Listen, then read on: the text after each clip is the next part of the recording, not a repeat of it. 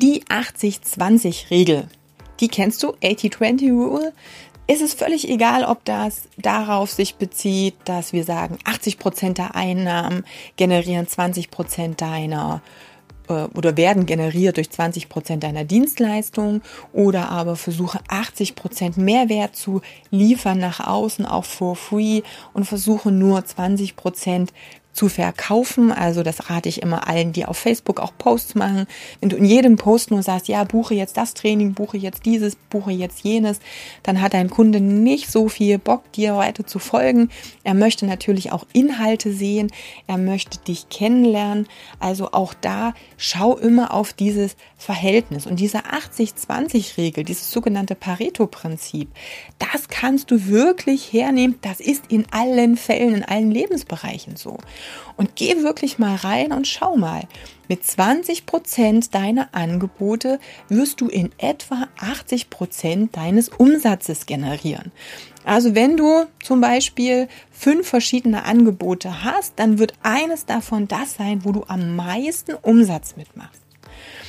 Geh in deine täglichen To-Dos. 80 Prozent von dem, was du jeden Tag so machst, wird wahrscheinlich 20 Prozent Effekt haben. Also das geht auch ins Negative gedreht. Wir machen ganz viel kleine Dinge, die gar nicht so viel am Ende bewirken und wo du so viel hinten rausbekommst. Und dadurch macht es total Sinn, das mal zu analysieren.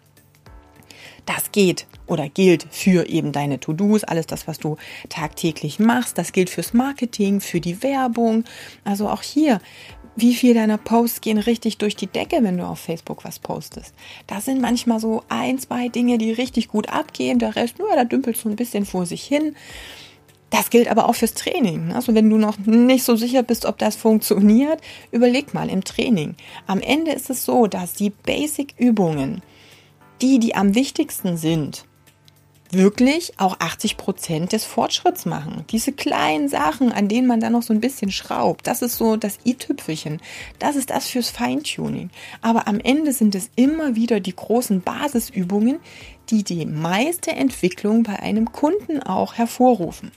Von daher konzentriere dich auf die 20 Prozent deiner Angebote, die 80 Prozent Einkommen generieren auf die 20 Prozent deiner Tätigkeiten, die wirklich einen großen Effekt nach hinten raus haben. Auf die 20 Prozent der Übungen, die wirklich den besten Fortschritt bei deinem Kunden generieren. Und schau einfach, dass du diese ganzen, ich sage es mal, sinnlosen Tätigkeiten, die Zeiträuber und so weiter einfach mal weglässt. Und von daher, das Wichtigste ist, analysiere.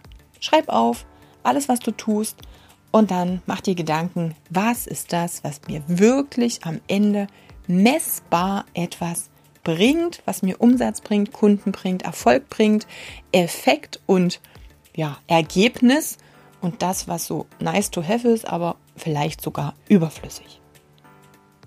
Mehr Infos auf katjakraumann.com.